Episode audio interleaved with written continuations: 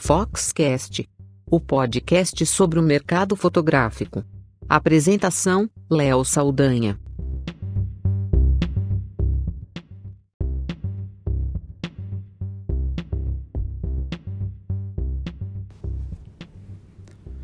Olá, eu sou Léo Saldanha e esse é mais um episódio especial da Escola de Negócios Fox, aqui no Foxcast.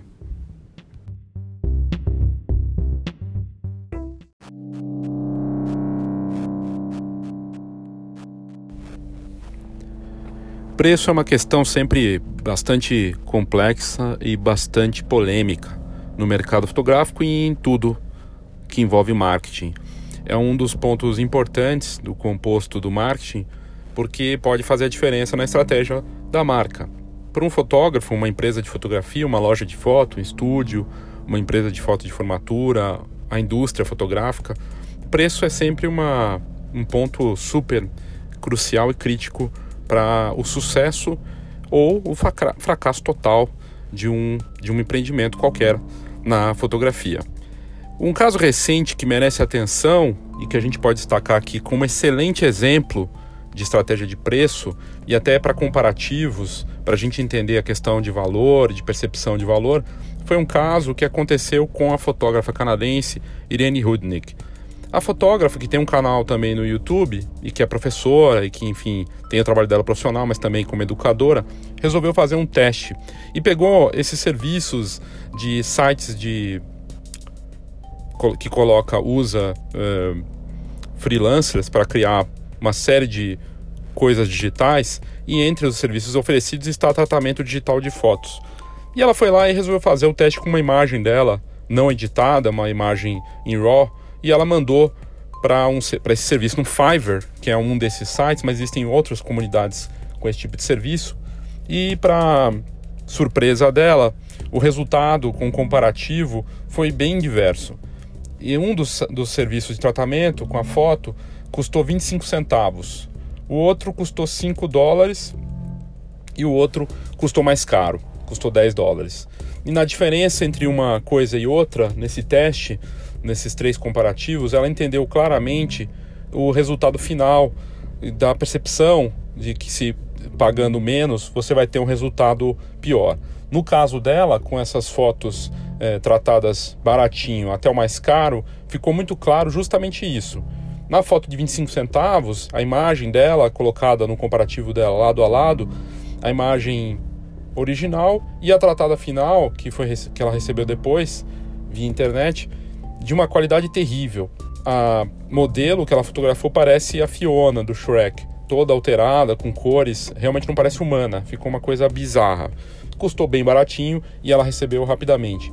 Na foto mediana, na foto que custou um preço médio, né, ela teve um resultado um pouco melhor, mas ainda assim não adequado àquilo que ela esperava, mas pelo menos não era bizarro né, o resultado final. E na foto mais cara, a foto que ela pagou mais, o resultado realmente é o mais próximo daquilo que ela teria feito. E ela fez a edição final como ela faria, e aí sim o resultado que ela espera. Aqui a gente tem vários ensinamentos. O primeiro é de que realmente muitas vezes o que é muito barato vai sair mais caro. E isso fica claro nesse comparativo dela. Inclusive, a notícia que foi publicada no site da Fox e em outros sites de fotografia daqui de fora bombou. Foi uma das mais comentadas aí no, interna no mercado internacional de, e na parte de notícias. É, e no site da Fox foi a lida, mais lida da semana. Não é à toa, né? As pessoas realmente têm essa ideia é, de que o barato é, não tem qualidade e, e, que pode fazer parte da estratégia de uma marca. Existem muitos casos de fotógrafos que cobram pouco ou empresas de fotografia que cobram pouco, mas que ganham no volume. É uma estratégia bem clara e definida. E, é, da mesma forma, aquele que cobra muito caro tem uma estratégia definida de ganhar num volume menor, mas com alto valor envolvido ali na cobrança. É, nesse exemplo da Irene Rudnick, é, muitos fotógrafos comentaram, inclusive no post da Fox, dizendo: ah, mas às vezes você paga mais caro e o resultado não é bom. Bom, isso de fato é, acontece, e não só na fotografia, em tudo. A gente paga, às vezes tem uma ideia de que pagar mais vai, ter, vai ser melhor e não é. Mas isso é um problema também. É, trabalhar com uma estratégia de preço errada, muito alta, para algo que não tem valor, é matar o próprio negócio. Da mesma forma que cobrar pouquinho por algo que é muito bom, ou cobrar é, pouco só para tentar ganhar mercado, também faz com que você não consiga sobreviver no tempo. Então, a estratégia de preço, definição de preço adequada, é algo fundamental para sobrevivência de qualquer negócio, de ser, de ser saudável ou não. Mas no caso da Irene, temos outras coisas importantes para se tirar dessa, desse teste comparativo que ela fez. A de que você. É, não é só uma questão de valor, é uma questão de muitas vezes é, também tem uma questão aí de assinatura visual, né? Ela no caso fez a, o, o, tratamento dela final e, e, ela conseguiu aquilo que ela queria. Então ela também demonstrou ali que às vezes é, você pode ter um resultado ideal fazendo você mesmo aquilo que você quer. Isso não tem a ver só com preço, tem a ver com assinatura, com identidade da marca. Agora, o fato é que é, não só na questão de tratamento e com esses serviços da Fiverr fica visível a questão do preço. Existem outros exemplos no mercado que a gente pode trazer aqui, tanto para o baratinho, e que não tem nada de errado com o baratinho desde que seja uma estratégia definida, até o mais caro.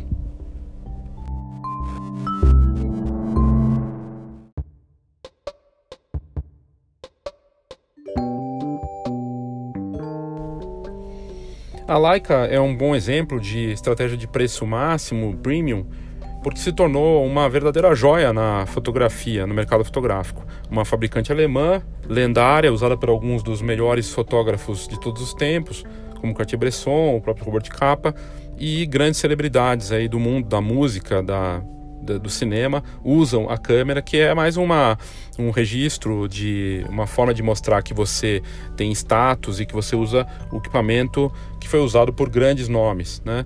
Mas é o, o equipamento é tratado como se fosse uma joia mesmo, desde a embalagem. Existem muitos vídeos no YouTube que mostram os, os compradores retirando da, da caixa e você vê ali o cuidado total e extremo que a Leica tem com os seus equipamentos, já pensando na embalagem e no prazer que o comprador vai ter em retirar aquela câmera é, super premium do da embalagem. E isso vale inclusive para os equipamentos mais baratos, né, que ainda assim são bem caros da Leica. Então o cuidado da marca passa por isso, mas envolve todos os outros P's do marketing, né? A gente já falou aqui dessa coisa de desmistificar, né, o marketing. O marketing nada mais é do que atrair e manter consumidores e o preço é uma parte dessa estratégia, quer dizer, no, fato, no caso dela mostrar que é extremamente caro, mas essas pessoas esperam isso de uma marca que está aliada e que está alinhada também totalmente ao, ao luxo, ao mercado de luxo. E um, tudo que a Leica faz tem relação com essa parte de luxo nos outros P's. No produto, que tem um acabamento, usando os, os, os, os itens, né, materiais mais caros e sofisticados, é, a própria embalagem, como a gente já comentou, no próprio, na própria história da marca, no marketing que ela faz né, das propagandas, né, com um, um, todo um cuidado de embaixadores que usam equipamento e que tem um trabalho que esteja também alinhado com essa, com essa cultura da marca. Então tudo isso passa pelo, pelos quatro P's aí. A própria, uh, o ponto, por exemplo, a parte do P de ponto, né, do local de distribuição, se você entrar no site da Leica para olhar, você vai ver claramente que é um produto de luxo, toda a comunicação é voltada para isso, e o design e o apelo uh, do produto, e também nas lojas, os pontos de venda da Leica. São verdadeiras galerias né, com uma venda que mais lembra uma venda de joia mesmo. E muitas vezes com as fotografias ali eh, decorando o ambiente para mostrar a relação dessa fotografia preto e branco, autoral, sofisticada, que tem a ver com uh, a, a, cultura da marca e a história da marca. No fim das contas, a Leica ela não é só uma uma marca, um produto associado a algo muito caro. Na verdade, tem toda uma história, toda uma sofisticação em relação ao legado da marca e aquilo que ela quer passar para os consumidores. Então não é só uma questão de preço, é uma questão de realmente posicionamento, de personalidade, de algo que é raro, algo que é extremamente escasso, não é para todo mundo. Elas, ela muitas vezes lança câmeras com edições limitadas, é frequente esses lança, são frequentes esses lançamentos e você vai poder comprar uma dessas câmeras que não é para todo mundo e ela vai, obviamente, custar muito para você ter acesso a esse tipo de clube, né? Um clube onde poucos têm acesso a algo extremamente sofisticado e raro.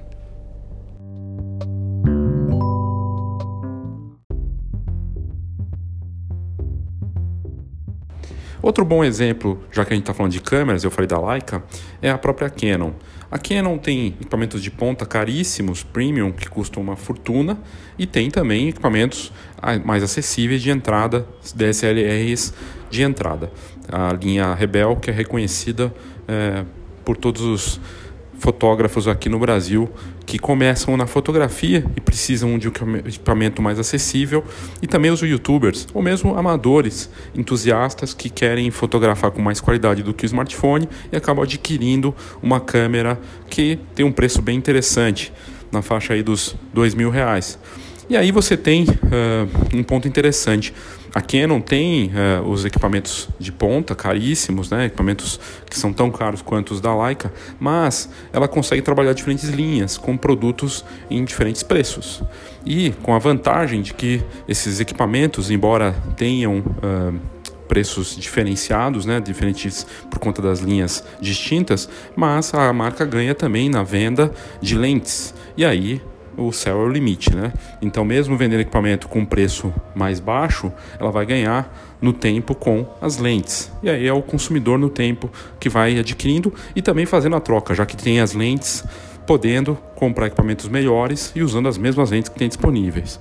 Então é bem interessante essa estratégia aí no caso de você ter faixas diferentes de preço para atender seus consumidores. É por isso que se fala que um fotógrafo, um estúdio ou mesmo uma loja de fotografia com estúdio é, deve ter diferentes pacotes, coleções para atender seus consumidores entre as opções mais acessíveis, um preço mínimo que prevê um básico ali para atender o consumidor, um preço médio com mais coisas e um preço máximo que é aquela proposta máxima de valor para os consumidores. Estratégia de preço para atender diferentes gostos e bolsos.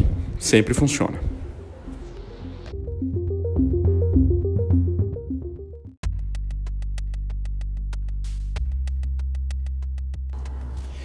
E no exemplo que a gente trouxe aqui do anti-marketing do Banksy, vale a pena retomar esse ponto, porque o artista lançou um vídeo completo mostrando como foi a experiência de fazer uma obra dele se autodestruir. Primeiro vamos retomar. O Banksy é um artista britânico misterioso, ninguém sabe ao certo quem ele é.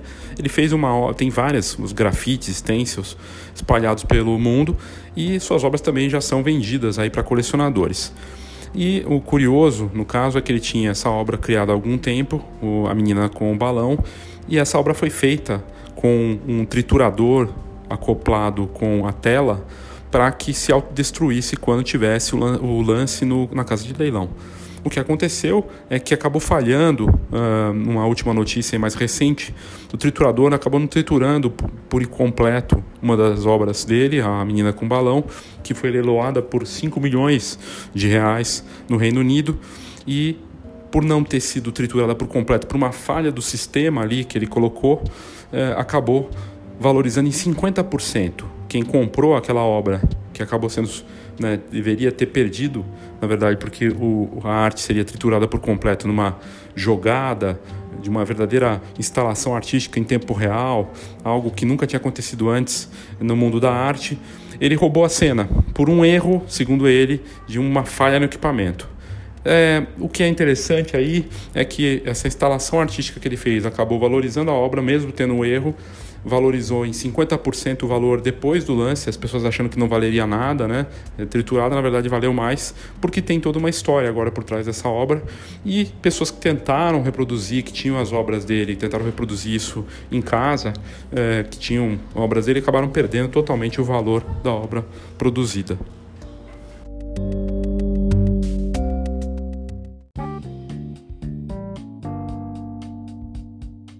Saiba tudo sobre o mercado fotográfico. Acesse fox.com.br. Tendências, negócios e inspiração para quem vive fotografia. fox.com.br.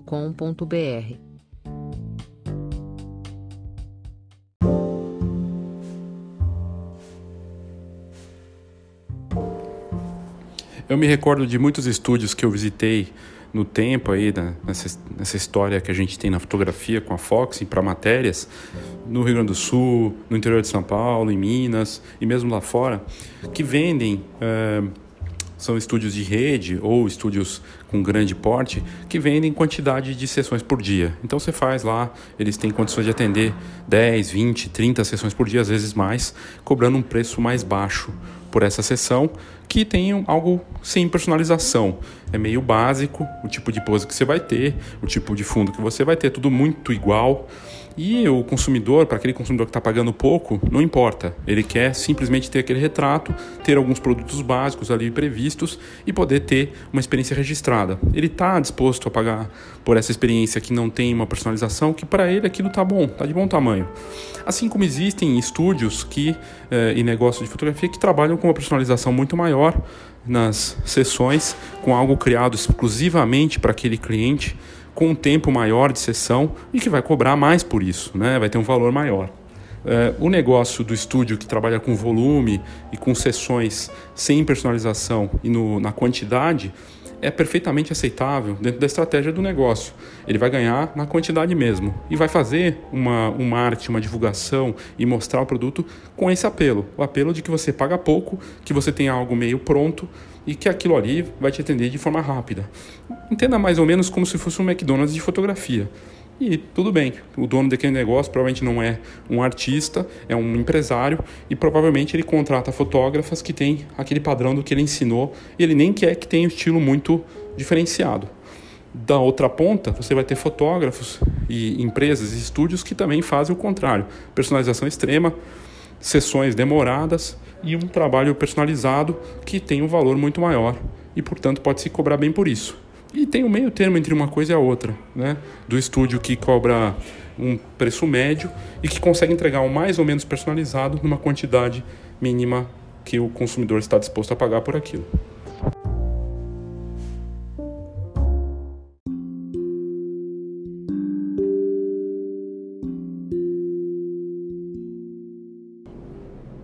É curioso porque muitas vezes os consumidores não têm consciência é, sobre as questões de preço, mas é, não conscientemente.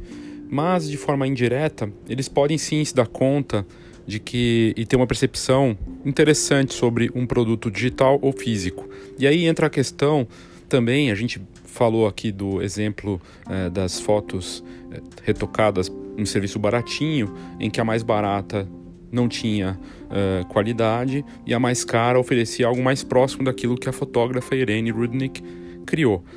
Mas essa mesma percepção de valor também passa por, outro, por outra questão importante, daquilo que é impresso, daquilo que pode ser tocado. Eu, tudo que é impresso, tudo que é real tem mais valor. E faz um mês, mais ou menos, no blog da Fox, nós publicamos uma pesquisa da respeitada revista Harvard Business Review, em que os consumidores na pesquisa não percebiam valor naquilo que é digital. E o estudo deixa muito claro ali aquilo que é óbvio muitas vezes, né? Eles inclusive fizeram um teste com fotos impressas em Polaroid e as mesmas fotos entregues em arquivos digitais para aqueles consumidores. Os consumidores que receberam os arquivos digitais disseram que pagariam menos e pagaram menos é, pelas fotografias. Eles podiam decidir o valor que iam é, investir naquele tipo de trabalho. Enquanto nas fotos Polaroid que eles receberam na hora, eles pagaram 50% a mais. Ou seja, é muito claro isso de que aquilo que é digital tem é, menos valor e aquilo que é impresso, que pode ser tocado, aliado a uma experiência, aliado a uma série dos composto, do composto do marketing, tem mais valor.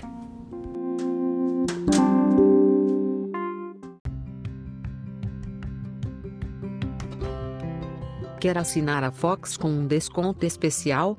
Então mande para a gente uma mensagem no WhatsApp. O telefone é 11 9 9 1 2 3 4 3 5 1. Aproveite essa oportunidade e fique por dentro das melhores informações do mercado fotográfico.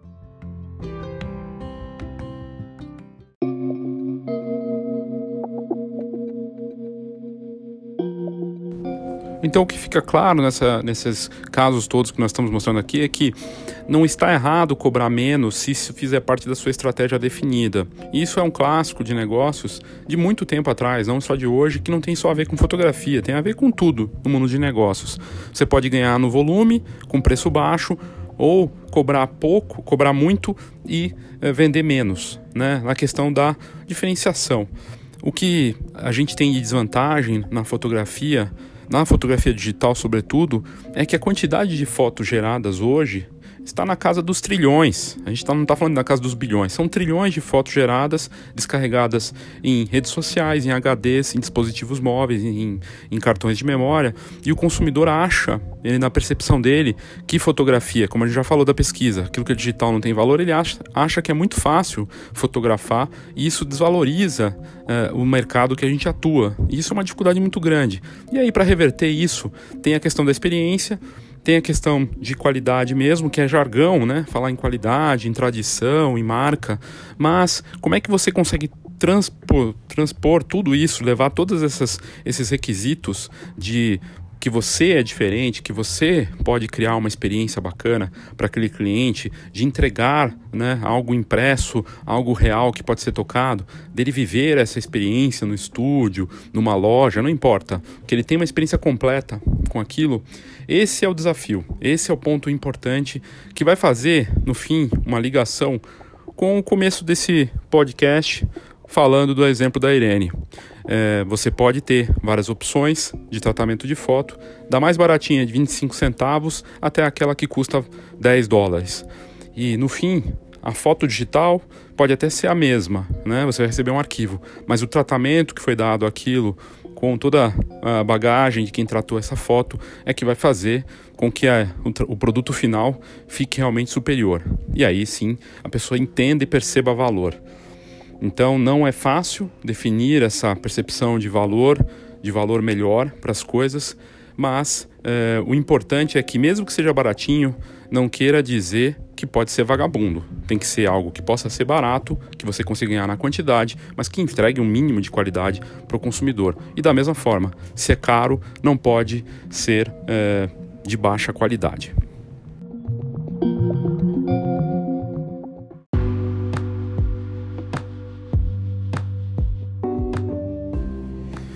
Eu tenho algumas dicas aqui para você do Foxcast, ou ouvinte do nosso episódio do, da Escola de Negócios Fox.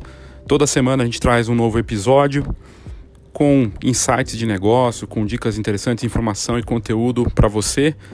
E a primeira dica tem a ver com a Escola de Negócios, que é a nossa atividade presencial, que vai acontecer aqui em São Paulo, na Fox, no dia 29 de novembro.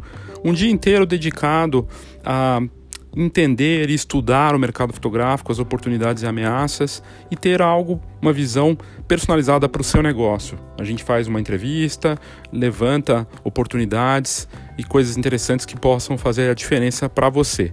É uma época excelente para se fazer um evento desses você passar por uma experiência dessa, justamente para que você possa encontrar uma resposta interessante, personalizada para você não é uma receitinha, não é uma fórmula pronta, a gente faz algo realmente personalizado. Então participe, se você tem interesse, estiver interessado, manda um e-mail para a gente, leo@fox, fox com h, né, .com.br ou atendimento arroba fox.com.br ou no WhatsApp 11 99123 4351 11 99123 4351 para pegar mais informações, a gente manda o conteúdo. Vai ser bem interessante, bem bacana. Um dia todo só para falar de negócios.